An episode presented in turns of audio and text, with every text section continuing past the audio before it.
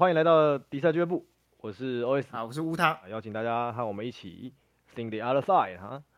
那我们今天要跟大家要说的是，我觉得呃，现代人应该蛮常会，我觉得大家应该都会看过，没有，因为现一定看过，一定看过。毕竟现在没有人不不玩手机游戏啊。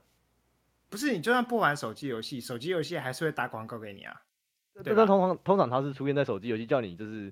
看广告，然后你就可以得到几颗钻石，这样没有啊？不是吧？我连在 Facebook 上我都被这种广告疯狂的，就是疯狂的洗版了。我还好哎，其实我还好。为什么？我 Facebook 比较不会有，还是你玩的比较少？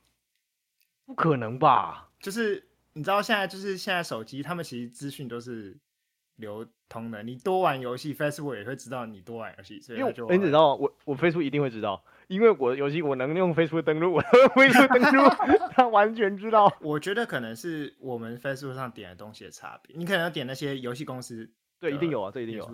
我没有啊，我比较少啊，所以他就送你手游广告。对，对我不管怎么滑都是手游广告，这是超级靠背。好，我们今天要讲手游广告，而且我们今天要讲一个我不知道很少人的手游广告吗？我每次看到我都是，我都有一种困惑感，就是干我到底在 看三小啊？我也不懂，就是他到底想要表达什么，你知道吗？觉得很奇怪，这是一个很奇怪的广告。对，好好，那那就是我来叙述一下那个广告。好。我相信听众们一定都有看过这种广告。我只要讲一句话，大家应该就懂了，就是你能杀死这个哥布林吗？或是或是你能成功救出勇士吗？哦天啊！哦，这个真的很真的很傻逼耶！就开始出现一个很蠢的手在那里乱滑。然后莫名其妙就把勇士给杀死了，就被火龙喷死啊，被狗咬死啊，啥的。对，而且重点是，听说那些游戏，你如果真的下载，就是完全不是那样玩，完全不是这样。对 对，所以后来有人就是真的写了这个游戏，你知道吗？啊，我知道，我知道。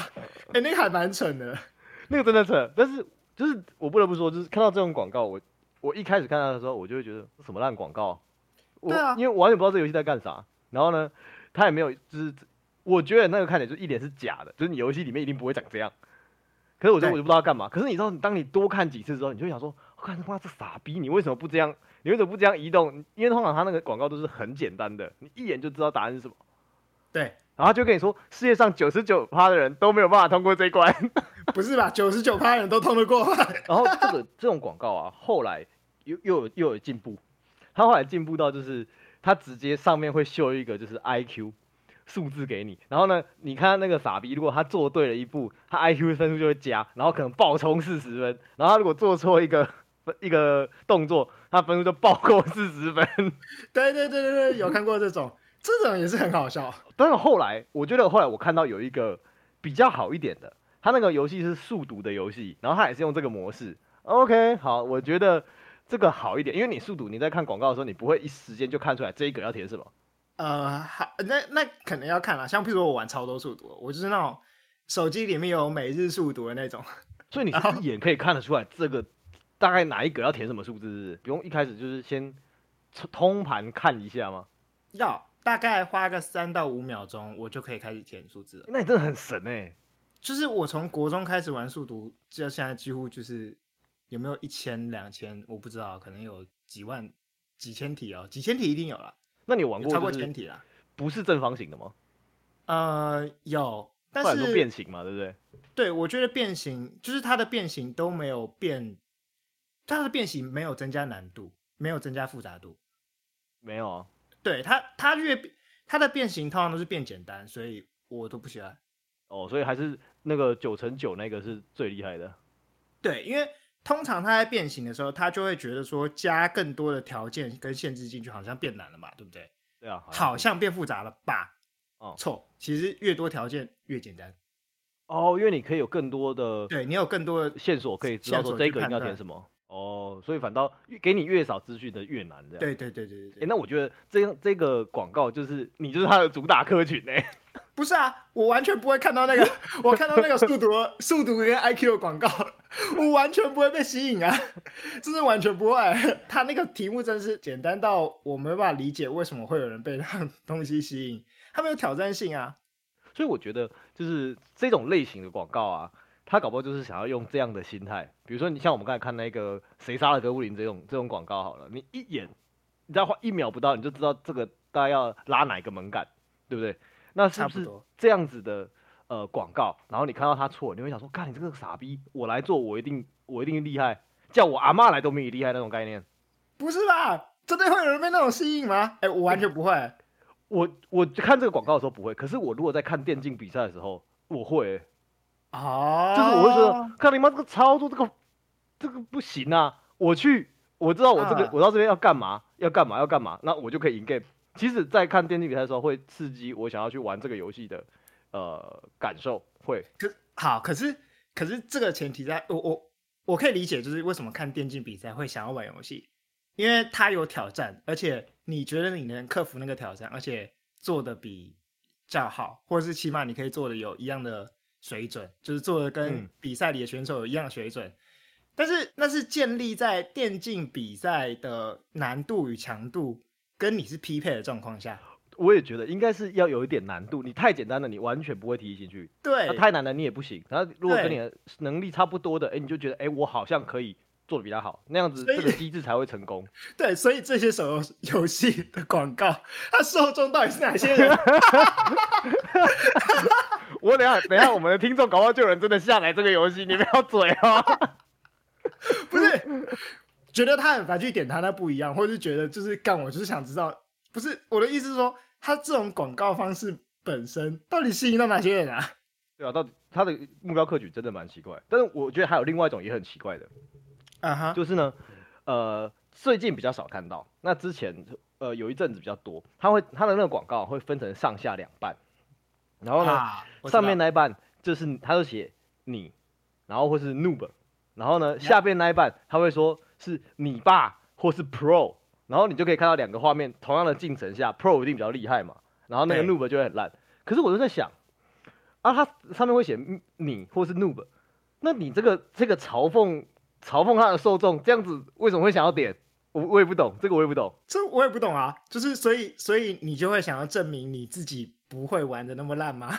就他的意思，游戏公司跟你说 you suck，然后你就要说 no I don't suck，我就要下载来玩给你看吗？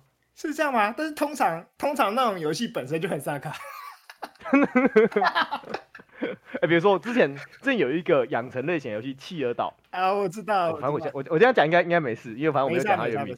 它是养企鹅的一个游戏，那个游戏算是呃，我看别人稍微玩过，我觉得还 OK。他游戏没有那么烂，可是他他就用了这个广告策略，我就觉得很奇怪。对，为什么那个不是那个没有任何？我记得《切尔岛》不是一个很有竞争强，它是养成类型游戏啊。对，它不太竞争吧？它没有什么样所谓的玩的好跟不好的问题吧？我我觉得那个广告再让我想起来，就是他想要达到的客群跟会玩这个游戏的客群有点不太一样。你如果说竞争性质，像之前有一个，我我们应该可以直接讲游戏名称，可以，可以，有一个蛮红的游戏叫 Random Dice，它就是画面分上下两半，然后有点像塔防的游戏这样子。那会跟很像骰子嘛，对不对？对对对，然后你会跟另外一个玩家对战。OK，我觉得这种竞争类型的游戏用这个策略哦，可能就 OK。可是你要养成游戏对战啊，你不是应该要去说你盖的就是你建立的这个王国有多漂亮，有什么特色，玩家才会想要去玩，不是吗？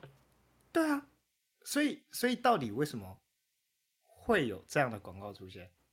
哎，我我真的蛮好奇的，就是如果有有认识的人是广告公司的话，我会蛮好奇，就是说这到底是一个什么样的策略？或者说它是一个什么样的想法，会让大家去做出这种广告？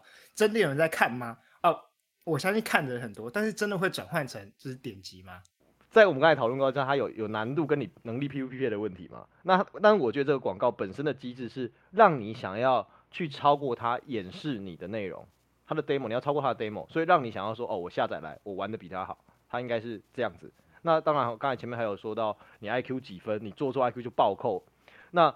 会让你想要说哦，我想要做这个事情，证明我的 IQ 不低。但是我觉得它起到反效果啊。比如说我们在看电竞直播的时候，或者我们在看别人玩游戏的时候，我们都会有一种我想要胜过你的那个主动积极的情绪。嗯。但那些广告只会让我有一种就是，所以你在呛我是低能儿是不是？然后我反而是会开始出现一种反感，就是这跟我要我要打败你这是不一样的。所以真的会有人因为就是真的有有人真的是呃被激怒吗？因为被激怒而去玩这个游戏，这不是这是不是一个好的行销策略吧？那搞不好所以我的他掌握就是那种好胜心很强的那种人。所以，所以你就说他们的策略就是那种，我把你，我把我所有的客群都激怒，让他们来挑战我的游戏，这样子，让他们讨厌我的游戏，然后他们就，就来玩。对，这是负面行销。哎、欸，但是真的有可能啊，我觉得有可能。比如说，你假如你今天真的是一个好胜心很强的人，那你受这个游戏就是吸引，然后呢，你就会想要赢这个游戏嘛。那如果在这个游戏里面再加了一个全球排行榜、全服统一排行榜，这种人是不是就会想说，妈的，我就是要弄到全服第一？他就氪金，呃，会不会？我这我这跟你讲，我们我们两个应该都不是那种人。我们现在好像完全完完完全无法想象，因为我自己玩手游也不太会氪金啊。对，我不喜欢买那种不是买断制的东西。哦，买断制我会买，但是那种就是譬如说你买是为了让游戏进行的更顺畅这种东西。我就觉得你是在你是在用很不好的方式在卖游戏。嗯，我也觉得，因为那个你可能买了这一次，那可能他下一次某一个更新或什么多了什么东西之后，你前面买的那个效益其实就就衰退啦、啊。对，你就你就要再买一次，而且而且大部分的这种东西都只是加速你游戏进行而已啊。嗯，你为什么要买？如果一个游戏要花钱加速游戏进行才好玩，那是就这个游戏很烂嘛，对吧？但是你知道，就是你唯一。一个可以花钱买时间的地方就在这里哎，他卖了一个很贵重的东西，我这个卖你四点九九美，买到了时间，听起来很赚哎。钱买不到时间，在手机游戏里面是错的，钱就是买到时间。好，可以。对，我但呃，我我觉得这可能也跟现代人的游戏习惯有点不一样啦。就是以前我们可以花很多时间在好好摸索一个 RPG，那现在好像其实很难。也是啦，现在都崇尚那种就是一下很短就一关，很短就一关了，像是你可以杀死这个哥布林吗那种游戏，就是你一看就是一关了，一个画面就一关了。对对对，不到三十秒就要完成一个，就是快速的成就感来源这样。他 不到三十秒就可以让哥布林死掉。嗯 或是不到三十秒，你的勇士就落水了。对对对对，对，没有我，我觉得通常那种游戏就是，他直接就是在呛你不聪明啊，他是用你的就是反感的情绪在吸引你。你想这样好这样好怪啊，用反感情绪在吸引你，就负面情绪。当然，我觉得他不见得是反感，他还是想要激起你的就是呃证明自己，或是你的好胜心这样。嗯，因为大家其实会怕一个点就是。没有人会，就是很坦然的。等一下，我觉得很难说。我先说完，我再说为什么我觉得难说。没有人会坦然的接受别人说你就是笨。对啊，大部分人应该很难接受被批评到你就是笨，尤其是笨。我觉得不应该用笨，就是你没有能力。呃，好，就是笨。靠背，对啊，不知道该怎么说，就是笨。就是如果。我觉得这是一个大部分人不会很简单就接受的一个批评，哎，而且我觉得这个有一个不一样的地方是，你可能说你的可能什么能力不好，或是你就是笨，那个可能还是跟你正在做的事情，或是跟你周遭的处境有点关系。那像这个广告啊，他说很多时候他是直接指称你的智力不好，那智力在我们一般人的概念里面，它是一个很核心的人，他等于是要否定你整个人。那就更难，更难以被接受。他他的做意思就是说，哦，呃，你可能有些人会说，哦，你现在做的不好，可能只是缺乏练习，或是你才就是刚来到一个陌生的环境，有一些生疏，你可能一阵子之后会好，或多练习。有些人需要多一点练习嘛，我们可以理解。有些人可能练习时间比较少，他能力就 OK。可是当你回到智力这个点上的时候，大家会觉得那是一个很内在的事情，就是好像我被别人骂智力不好，我我有听过别人这样跟我讲，他觉得智力不好一辈子就没救了。对，我觉得你讲的是有道理啊。就是其实我们社会现象一直在，我们社会中有很多很多在强化这一点的这个概念的一些现象吧。嗯，对，像是我们都听过什么，就是小朋友就要赢在起跑点这种哦，对，话好像是说这这背后隐含的逻辑就好像是说，呃，如果你没有在小时候训练的好，你后面就一定追不到别人。或者是这些就是呃去赢在起跑点这件事情，嗯，或是小朋友的能力这件事情，就是唯一的衡量这个小朋友是否或是这一个人是否是一个有能力的，不然不管那个能力是指什么能力啊，通常不一定会讲智力，嗯。对，就是这个小朋友是一个有能力的人，就代表他一定要在一开始就有能力，这样子吗？感觉我们现在社会上是这样推了，但是我要说，就是即使你让你的孩子赢在了起跑点，他未来还是可能会摔到洞里，好吗？跑一跑就跌倒了，啊呃、就像，害我想到那个 柯文哲的梗图，靠背，呃、他跌倒那个图，跑一跑就呃。贴到了，会不会柯粉来战我们？我要怕，战就战，要战便战，战哪哪是不战？对啊，不止这个啊，像是除了那种才艺班赢在起跑点之外，像是、嗯、呃婴儿奶粉啊，多少奶粉，就是讲说我们添加什么添加什么奇怪氨基酸，Omega three DHA 什么都来这样，对，让小朋友就是什么头脑壮壮，然后什么神经连接更强，嗯，呃，是没错啦，的确那样子对人可能是好的啦，但是没有必要这么强调这些东西吧？对啊，而且还有还有个最好笑的，就是呃。我们应该有蛮多朋友开始就是结婚生小孩啊，就会说要给小朋友在肚子里的时候就听莫扎特这种东西，对，因为听莫扎特会变聪明，所以就要从胎教开始，所以妈妈就要听莫扎特。可是胎教，我觉得我没有办法就是任意评论，因为它是它是很难做实验去验证的，胎教到底有没有用，其实很难说。重点不是他有没有用啊，重点就是这一点，同时也是好像觉得小朋友一定要变聪明哦。他他在强化这个小朋友要聪明的概念，他在不断的强化聪明是唯一的指标这个东西。你不会说，嗯、你不会说你要呃你在胎教的时候你要多听金属乐，让小朋友长大要变叛逆一点吧？这个真不会这样说。或是或是你也不会说你可能要，譬如说。呃，多做运动或是干嘛的，反正、oh. 对，反正我们好像对于就是小朋友的，应该不能说小朋友，我们社会对于就是在这方面上，就是认为你的智是唯一衡量你的指标。可我觉得相对来说看得非常非常重了，我觉得特别是又在小朋友的这个年龄上特别看得特别重，因为大家可能想说他们未来要有。要什么发展啊？然后他们就把发展跟智力连在一起。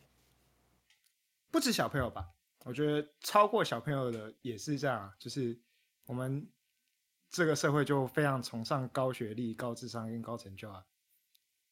对，就是这这，我觉得这在这在台湾的社会里是连接在一起的。就是他不是他他们我们在讲高学历的时候，或是我们在。嗯讲高成就的人的时候，基本上都是觉得他们是同一种人。哦，他们就是属于，他们就是属于聪明的那一群，嗯，他们就是属于有智力的那一群，有能力的那一群。嗯，然后我们为什么前面要做那么多事，就是把小朋友丢到补习班去学才艺，嗯，要胎教，要吃奇奇怪怪婴儿奶粉，嗯，要赢在起跑点，就是为了让他挤进这一群人。那我觉得这件事情要去说的是，呃，很多人还。他们还没有理解到智力到底是什么东西，所以他们才会对智力有很多很 fancy 的想象，让他去连接说，哇，未来会怎么样？智力高，未来就一定棒。他有些很奇怪的连接，这样，那是导致于他们对于智力其实是什么没有很呃深刻的理解。这样，即使到现在来说，我们还是一个很对他来说还是很模糊的。那我们先说以前的智力好了，以前我们那个年代不是我们那个年代，是。等一下，等一下如果我们要讨论智力的话，会从十九世纪开始哦。对，我们那个年代，哎、欸，我跟我的前辈们同步了。好，所以我们现在，我们现在要进行一个就是关落音的仪式，然后让前辈们开始进入，看看前辈们说跟我们同步这样子。好，前辈呢？他说，所以我们那个年代，我们那个年代，我们那个年代，我跟你说啊，我们那个时候智力啊，没那么简，没那么复杂。每个人来我面前。我拿尺抖一下，啪，然后头量一圈，大的就是棒啊，没什么好说的。头好壮壮，对，头大就是棒，头大脑细胞多，所以一定聪明，没有问题，是不是？当年其实其实不是当年，现在也有啊。大家不是说额头高的人比较聪明？这是头，这是什么？颅相学。颅相学，没错。颅相学，对，就是基本上摸你的头，就知道你脑袋哪边比较大，就是你哪一个能力比较强。对，这个是大概在那种万国博览会的时期发生的事情嘛？我记得他一开始这个在一九零零年左右。对对对对对，嗯，因为提出提，呃，我现现在我正在看看我们的心理学课本，对，所以其实不是我记得，是因为我想说这个你也太神了吧，这都是放在普心第一章，然后老师上课十分钟放过去，然后我们就不会记得。对，对那个一八八四年伦敦博览会，对吧？有个叫这样搞吗？对，有个叫法兰西斯·高尔顿家伙对九千名九千名的参观者。事实测验，哎、欸，我突然想到一件事，九千个很猛哎。对啊，现在现在有多少多少的学者或多少心理学研究者希望收集到九千人 data？超难，真的是超。现在没有政府做，一般真的蛮难的，不可能啦。现而且现现在不是一个很棒的心理学时代啊，最棒最精华的年代就是我们可以电别人的时候，哦、舒服。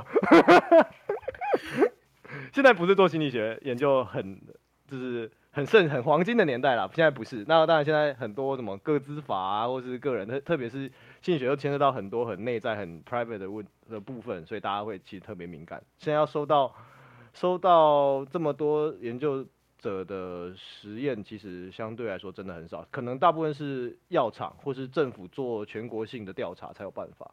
所以那个一开始大家就想到就是头的大小这件事情，但一开始我们。那个时候还没有那么多的解剖，然后我们对大脑还没有那么多的理解。我们后来才发现，大脑不是大 就是棒，不不能讲树大不一定是美。然后因为我们我们大脑上面有一个很神秘的东西叫做皱褶。大家有没有看过电影里面有人脑被砍出来的话，那会看到哦上面有很多的纹路。那那个皱褶越多，我们现在认为它可能比较能够反映聪明的程度，因为我们大脑最重要的聪明的是它外面那一层薄薄一层那一层。苹果皮是最重要的，其实中间还好。对，所以我记得好像是不知道谁，就是切了海豚还是鲸鱼的脑出来看，他们的皱褶好像比我们人还多。应该是海豚吧？好像好像是真的比人还多，所以哦，他们下次跟他们说话小心点啊。搞不好，搞不好就是如果如果现在已经有外星人来到地球，他们接触的可能是海豚，不是人类，因为他们觉得海豚是海豚可以沟通，而且海豚是。海豚是很 peace and love 的种那个物种哎，超级 peace and love。嗯，这个这个星球上面最能够沟通、智商最高，而且就是最和平的，就是海豚了。就是就是他们，就是就是海豚。对，你看，好像之前有说，就是如果你在海上，如果出了什么意外，海豚其实有的时候会来帮忙，会帮人类。哦，对啊，对啊，对啊，对，常常有这种讲法。他们会救人类，那当然他有时候还会戳戳河豚，吸点，哦，舒服的啊，这感觉就是很 chill，peace and love 啊。所以河豚是海里的大麻意思哦。我觉得搞不好在对海豚的大脑来说是这个效用。可以可以。所以你看他会做这些事情，表示他哦确实能力是不错的，要不然一般的动物不会干这种事情，你知道吗？不会没事干戳戳别人。对啊，他们他们对就是基本上代表他们的学习能力非常非常强啊，他们可以发现。嗯戳那个河豚，对自己的大脑是有爽感的、啊。对对对对对对对对对对，对这这是不容易。但那是我们刚才说的是，我们头的大小影响我们，就是那个时候认为我们的智力、智商好不好。不过那是以前啦，后来当然是被推翻了，因为这太太不科学了。不过啊，爱因斯坦死后还是有人把他大脑去研究啊。那他是一个他是一个特别的人，没有办法。你想想看，如果你今天是一个科学家，爱因斯坦死掉之后，你真的不会想要看看吗？我超想啊！对，我超想啊！就是达文西啊，爱因斯坦，我真的是他妈想好好把他们脑袋挖出来研究一下，到底为什么可以超前时代这么多年，对不对？对啊，他到底连接怎么连接的？那我们可不可以复制？复制吗？我们能不能复制啊？然后我们搞不好就可以 Cyberpunk 做个人机界面之类的。啊，搞不好未来可以有。哎，对啊，我们重新 program 一下我们的大脑，让它的连接就是调整一下。嗯，每个人都爱因斯坦，棒。是不是？我不怎么期待每个人都是爱因斯坦的世界。感觉不是，你想想看，每个人都爱因斯坦的世界，那会不会就是就是有事没事就会有各种什么毁灭性武器到处被发明出来？哦，有道理哦，有没有？就是对啊，你想想看，就爱因斯坦最大核弹影响就是 核弹吗？对，我说对当年的科技来讲，当然现在可能有很多别的影响，但是对当年科技的进展来讲，核弹就是一个。非常直接，而且改整个改变人类社会的东西啊，嗯、对啊，然后想想看，如果每个人都是爱因斯坦的话，就是以后的科学期刊可能不是呃，可能可能不会是，就是我可能又发明了一些小小的东西，或者我可能又做一个小小的技术突破。嗯、以后科学期刊可能有事没事在讨论，就是嗯，我又发现第什么两万种毁灭宇宙的方式。我看以后的期刊都不叫 Science。直接叫蹦！妈，我今天写论文上蹦了，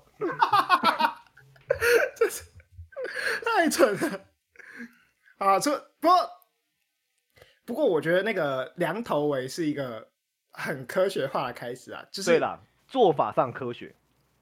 他想要找到人的能力跟呃某些可以观测的东西之间的关联嘛，对不对？嗯。他做法是科学的，呃，只是他当年没办 法，当年就是还没有那么理解，当然是从最简显而易见的部分开始啦。哦，那时候还不止量头哎、欸，你知道吗？我知道他那时候量了各处地方都量哎、欸。对对对，就是量你的头，然后量你的什么身体大小、手相、字迹都会都会。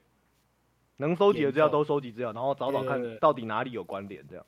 啊，其实有些蛮有。蛮有道理的哦。那一次的研究里面就有收集一些什么反应时间、感官敏、oh. 感官敏锐度，嗯，但但是也会收集一些奇怪的东西，譬如说像肌肉强度、身高、头围。但我会觉得这些收集的东西不见得是是真的奇怪或是不合理，因为那我们其实智力是可以测量的。那我们现在有一些几个不同的向度可以去测量，那当中有很多的数字，呃，很多的指数是。我们没有放进来的，像像现在我们现在我们可能常测的就是呃，比如说 你的反应时间，嗯哼，我们可能会在说是心理动作速度啦，然后或是你的空间能力。我相信大家应该在国小、国中可能有机会测到，它可能会给你一条前面，比如说前面四格，然后不同的图形，它可能有关联，然后你要找出一个关联，然后去选最后第五格是什么。啊？这个常做啊，对对对，学校可能会让你测这种东西，然后还有它其实是智力的一环这样。对啊，什么积木，然后跟你讲说，如果从从下面看起来会是怎样？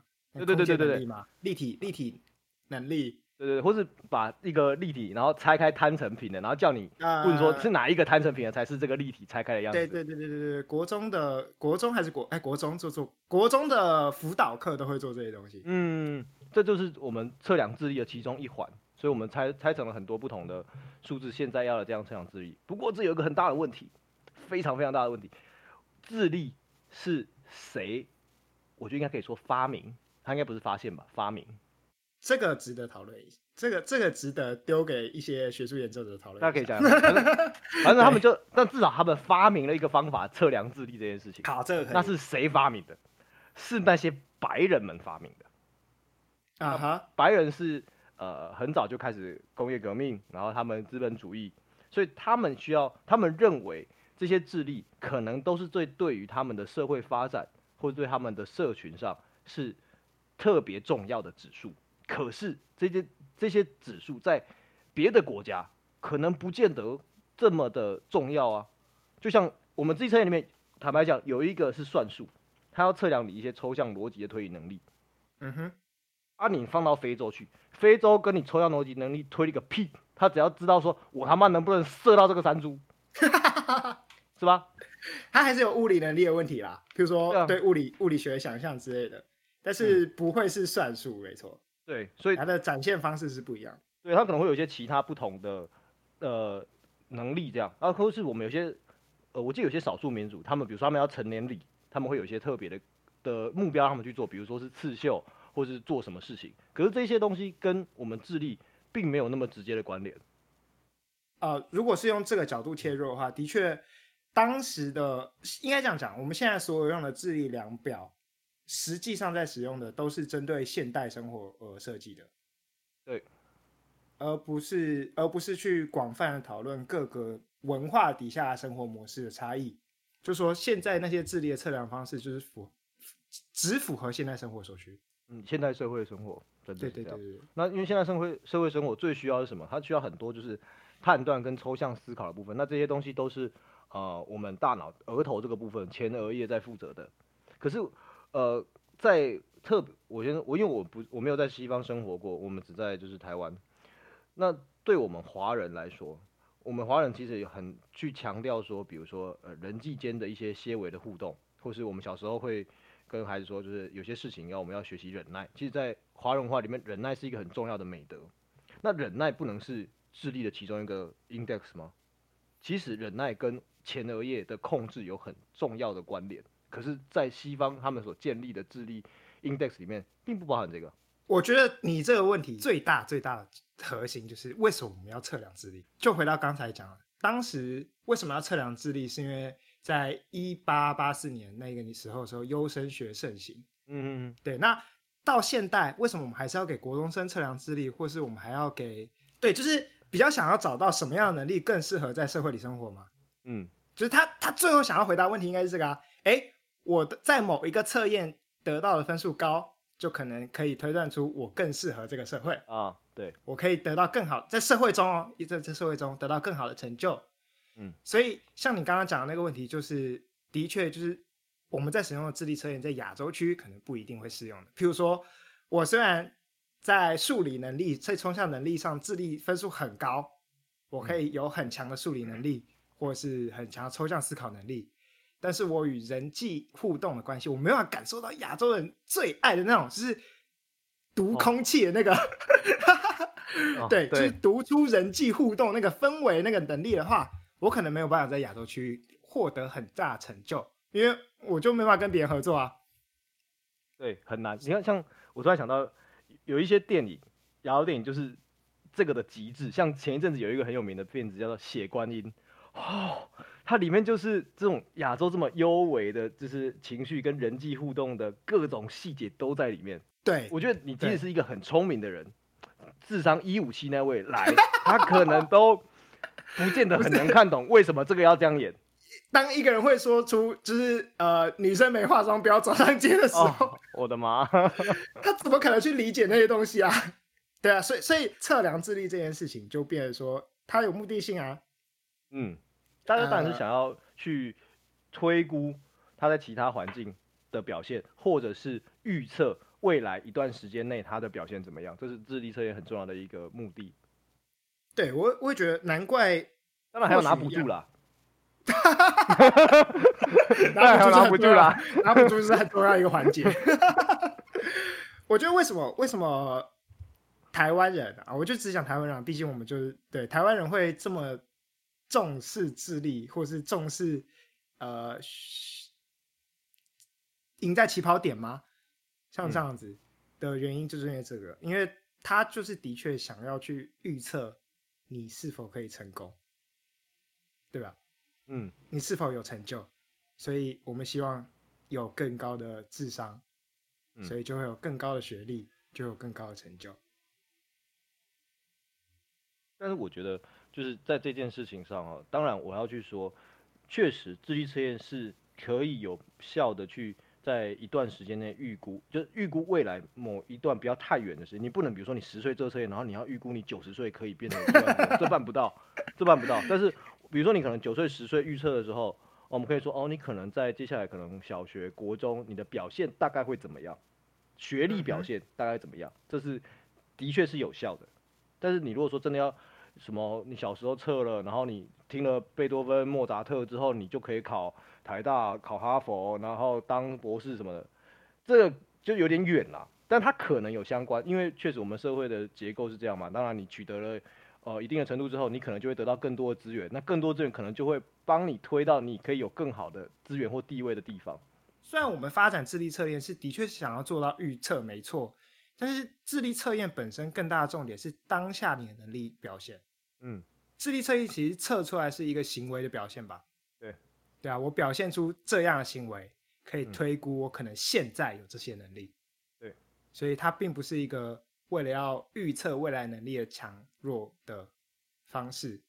而且再回到现在，我有了这些能力，这些能力是怎么定义的？或譬如说最常见的，我也是智力测验，或者我们国中曾经做过那些呃智力测验，这些能力是怎么定义的？这些能力本身有没有办法跟生活上的一些成就连接在一起？其实都不是很有效，可以连在一起的。对啊，所以我觉得大家有点太高估智力的影响了。嗯，它确实会影响，但是没有你想象中那么可怕。以魏氏智力就是现在目前最常使用的一般智力测验来说，我们每一个它有很多个分测验，它有十几个分测验，每一个测验测完之后，你会得到一个那个你答对多就分数比较高，答对少分数就比较低，这是合理的嘛？可是呢，当我们在计分的时候，我们并不是把所有的分数全部加起来，跟我们以前月考、段考、联考、学测不一样，不是这样。他的做法是，你得了这个分数，然后呢，我们拿去跟其他可能。很多很多跟你同年龄、同地区的人比较说，哎，你这个分数在这一群人里面大概百分比怎么样？所以我们得到一个叫做量化分数，是一个标准化的分数。哦，标准好难，我不要解释啊。所以它就很像 PR 值啦，类似，它就搞一搞，然后得到这个，然后再经过把好几个不同的分测验的量化分数加总起来，然后再去弄个表。再去查一下你得这个样子，在你这个年龄里面到底发生什么事情之后，才得到你的那个你呃跟你相同年龄比较起来的你的智力状况怎么样？所以它是比较又比较之后，那当然这个分数会有一个特性，因为如果你做了很多人，你会发现哎、欸、有些人高有些人低嘛，它有一个特性。简单来讲的话，就是很高的人跟很低的人很少，都很少。对，对其实大家差不多，差不多。对，就是实际上就是啊。对啊，像譬如说，我们这个分数的定义就是，我们大家都知道 PR 啊，不，智商，大家都知道说，智商超过一百三就是天才，然后有人宣称他一百五十七之类的。对，这个智商一百三是怎么回事呢？其实我们有定义说，智商一百代表是你在跟你同年龄层的人群中，你是平均值，也就是说，你大概赢五十个人。一百个人里面大概赢五十个人，就是 PR 五十的意思啊，这就是智商一百。智商一百，智商每增加或减少十五呢，就是一个标准差。嗯哼，就是反正每增加或减少十五，就会是某一个特定的比例，那个比例是固定的。就是譬如说，嗯、我们就假设一百个人测好了，就会有六十八个人在智商八十五到一百零一十五之间。对，大概这样。所以。智商，呃，一百三的意思就是一百个人，你大概 PR 就是九十九，或者是一百，哎，没有 PR 一百没有九十九或九十八，对，对对对，是大概的意思是这样。所以要注意的是，就是呃，你刚才说到两个标准差一百三，那表示它的低点是七十。那我们一般来说，智商我们不要低于七十，我们大部分都可以把它认为是还在呃平均跟正常范围当中。所以其实这是很不容易的，要很难才会低到七十或高于一百三。呃，让我想起来，让我想起我的替代役生涯，这个我要剪掉。好，那我那我就要说，我想这有个偏误，我觉得这是我后来经过了二十几年的人生之后，我体悟到这件事情。我们刚才都说我们是在一个常态分配里面，可是呢，呃、我们大家会有个错觉，我们误以为我们在。一百，我们在中间，其实没有，没有。你的位置，当你不在中间的时候，比如说你今天假设你今天一百一十五好了，那你会认为这个世界上有很大部分人都是傻逼，因为你，你等于是你在世界里面有超过五十趴的人是傻逼，因为你的位置不在中间，所以会有一些偏误，所以实际上可能没有那么多傻逼，但是他的确比你低而已。啊，uh, 我觉得，我觉得一百一十五不会那么明显啊。我觉得比较明显是九十分的那群人，就是九十分到一百分的这群人，他会觉得大部分人都跟他差不多，嗯，所以他会觉得他自己在一百一。哦，你懂我的意思吧？哦，这又这又是一个偏误，对，这是个，这是另外一个偏误。我觉得这个偏误好像比较明显一点哦。大家都比自己预估的还觉得还要再聪明一点。啊，大家都会比自己预估，呃，应该说没没，你讲你讲反了吧？大家都会预估自己比较聪明一点。对对对，但是实际上你没有那么聪明。对对啊，不过实话实话就是，其实九十到一百一这一段就是正常人了，就完全没什么差，在表现上几乎没什么差别了。嗯，对啊，你如果低于九十，可能小时候，譬如说小时候可能会有一点点学习的障碍，尤其可能在特别数理或是语文上，但可能其他部分很好啊，或是可能到低于七十，我们会说开始出现。全面性的学习困难之类的。哦，你这个说话非常的得体，我非常的婉转，你说的非常的得体，非常。你，我刚才想说，我刚才想说你要讲一些，我觉得等一下可能要剪掉的。我我本来想说低于九十就低于九十，你还是你还是十八年后重新再一次。啊。吴导，吴导，你刚才这样说是很很亲切的啦。当然，我们也可以说就是低于七十，我们会认为它是属于智能比较有一点缺损，或是智能稍微有点不足的类型这样子。对啊，通常不会到这个地方。通常就是代表要用特殊的方法去对待他了啦。嗯，比较，嗯，他在生活适应上可能会稍微有些困难。所以被手游广告吸引的人都是低于七十。哎哎哎，你按的那个按钮，你的头上就跳出 IQ。低于七十，哦，有有有有，哦哦哦哦，这个这个怕这个怕，就是就是我们刚刚不是有讲到，一个好的竞争要能力相当才是好的竞争，才会吸引人，嗯、所以点击那些手游广告的人，嗯、能力大概就是，哎、欸，那些手游广告不都是会说你过了一关就加多少手游，就是 IQ 分数，对对对对对，然后通常加到一百，它就开始往下掉，啊，所以，哎哎，好了。好，那我们今天讨论是手游广告，主要 讨论手游广告了，然后还有一些智力智力的基本概念。但我觉得最后我们可以说一下，其实我们生活当中哦，就是很常看到智力被不管是误用还是被使用的情况。嗯哼，像我就这应该大家这几年大家应该会经历过，我们前几年的投票，每一次只要一投票。大家都会说哦，全民智力测验哦。对，这个这个投票到底是不是全民智力测验？如果你刚才前面已经听过我们刚刚讲过智力大还是什么东西啊，你会发现哦，它其实不见得你投了某一个候选人之后，你就一定是就是智力不合格。对，我我觉得是这样，就是你知道，就像我们刚刚讲，我们太崇尚智力，所以我们会把那个叫做智力测验，嗯、因为嗯。